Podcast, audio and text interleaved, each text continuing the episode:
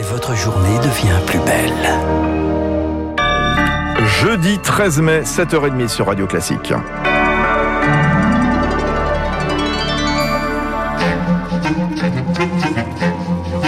7h30, 9h, la matinale de Radio Classique avec Renaud Blanc. Et c'est un plaisir de vous accompagner jusqu'à 9h. Il est 7h30 sur Radio Classique, l'heure du journal présenté par Augustin Lefebvre. Bonjour Augustin. Bonjour Renaud, bonjour à tous. Direction la bande de Gaza pour commencer ce journal. Nouvelle nuit d'affrontement entre le Hamas et l'armée israélienne. Le Hamas et d'autres groupes armés ont tiré environ 1500 roquettes depuis le début de la semaine. Sept Israéliens sont morts. Bilan total ce matin, 74 victimes, des centaines de blessés. Israël confronté à deux fronts, selon le Premier ministre Benjamin Netanyahou, alors que des émeutes et des affrontements ont également lieu dans des villes judéo-arabes. En attendant une éventuelle désescalade, les habitants de Gaza vivent dans la peur. Marc Tédé a pu joindre sur place un professeur de français, Ziad Medouk. L'objectif, c'est horrifier et terroriser la population civile. C'est difficile euh, pour le déplacement même si aujourd'hui c'est l'Aïd qui célèbre la fin du mois de Ramadan. Et malheureusement, à cause des bombardements, à part les achats de l'Aïd, les gens sont souvent chez eux. Ils ont annulé la célébration, ils vont rester chez eux. De notre maison, on entend les voix des avions des chasses israéliens toutes les minutes des bombardements partout parce que les bâtiments et les immeubles se côtoient la population est dense, donc n'importe quel bombardement on entend chez nous, la situation est toujours euh, tendue dans la bande de Gaza. Témoignage recueilli par Marc Tédé. Les États-Unis tentent d'apaiser la situation. Un émissaire va être envoyé dans la région. L'ONU doit se réunir en urgence pour la troisième fois demain. Et ce matin, tous les vols vers l'aéroport de Tel Aviv sont détournés. Augustin, retour en France où il reste moins d'une semaine aux commerçants et patrons de cafés et de restaurants pour s'organiser. Deuxième phase du retour progressif à la vie normale le 19 mai. Le nombre de personnes hospitalisés est passé hier sous la barre symbolique des 25 000. La pression sanitaire reste forte, estime le porte-parole du gouvernement Gabriel Attal, mais la décrue est là, de quoi justifier cette réouverture? Certaines rues devenues très calmes ces dernières semaines dans nos villes vont donc retrouver leur ambiance. Reportage de Laura Taouchanoff à Paris, dans la bien nommée rue du Commerce. Certains restaurants sommeillent encore. Des chaises empilées à l'intérieur prennent la poussière depuis des mois. Moi j'habite dans le quartier depuis 20 ans. C'est extrêmement bizarre d'avoir cette rue euh, dans cet état. C'est un peu long quand même. Plus que quelques jours à tenir pour Pierre qui est en plein travaux pour agrandir la terrasse de son bar. On est sur une rue où il y a quand même beaucoup de soleil. Une vraie terrasse de limonade comme les gens s'y attendent. Tout le monde a l'impression de travailler, de voir ses amis et clients et pas rentrer à 18h à la maison euh, depuis des mois. Six mois de vente à emporter plus tard, sur le trottoir d'en face, Arthur prend ses marques avec ses serveurs. On sait pas trop encore combien de tables on pourra mettre dehors, mais on est prêt pour attaquer. Que tout soit propre, que tout soit nickel et on est en train de tout commander et on va tout recevoir euh, mardi au plus tard.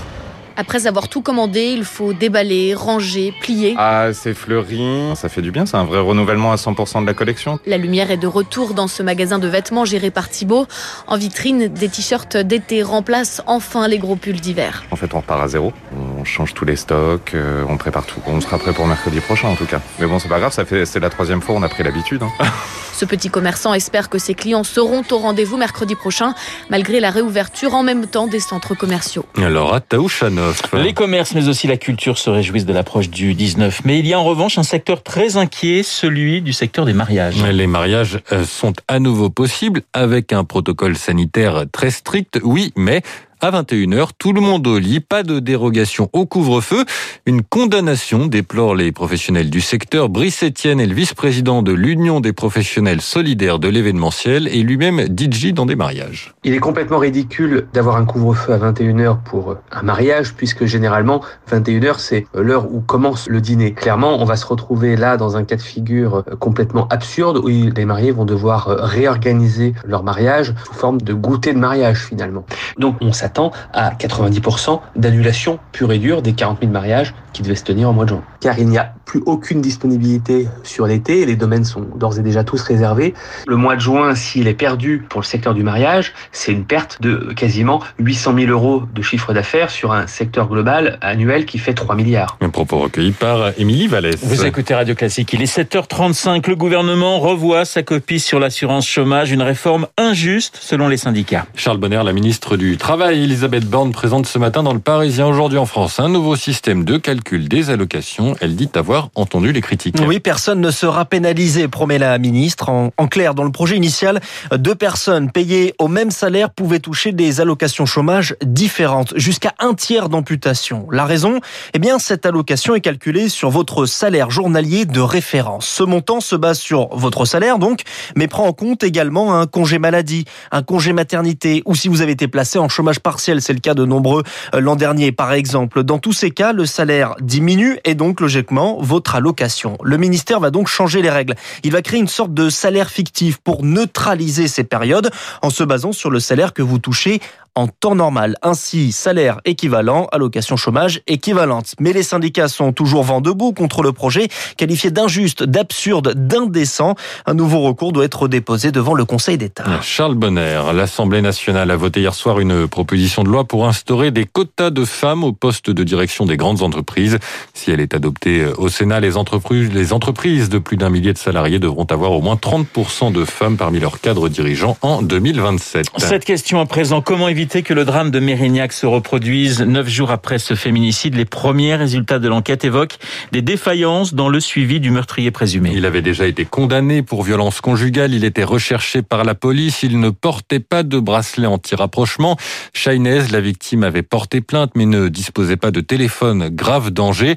Une expérimentation a été lancée en Charente-Maritime pour tenter de ne pas perdre la trace de ces victimes de violences conjugales en collaboration entre la gendarmerie et le parquet de Sainte. Nicolas Sept, procureur de la République à Sainte. Les services de gendarmerie ont pris l'initiative de rappeler toutes les victimes de violences conjugales pour vérifier qu'elles n'étaient pas à nouveau importunées par l'auteur de celle-ci. Donc c'est une initiative qui a très bien fonctionné pendant le premier confinement et qui a été très bien accueillie d'ailleurs par les victimes. Cette initiative peut être intéressante à généraliser pour effectivement avoir une traçabilité auprès des victimes et vérifier de manière assez régulière leur situation lorsqu'elles ont été confrontées notamment à un auteur qui a été condamné, qui a été libéré parce que fin de peine, qui doit aujourd'hui reprendre une vie normale sans toutefois importuner la victime de nouveau.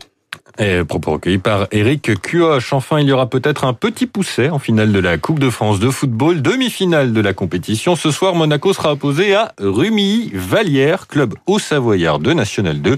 Le vainqueur affrontera le PSG qui s'est imposé hier soir au tir au but face à Montpellier. Les petits poussés dans le sport, on y reviendra justement à 7h50 dans le journal imprévisible avec Marc Bourreau. Pas de petits cailloux blancs pour Augustin Lefebvre qui reviendra de toute façon dans notre studio à 8h30 pour un prochain d'actualité 7h38 sur Radio Classique. Dans un instant, les spécialistes, ils sont là. Fabrice Lundi et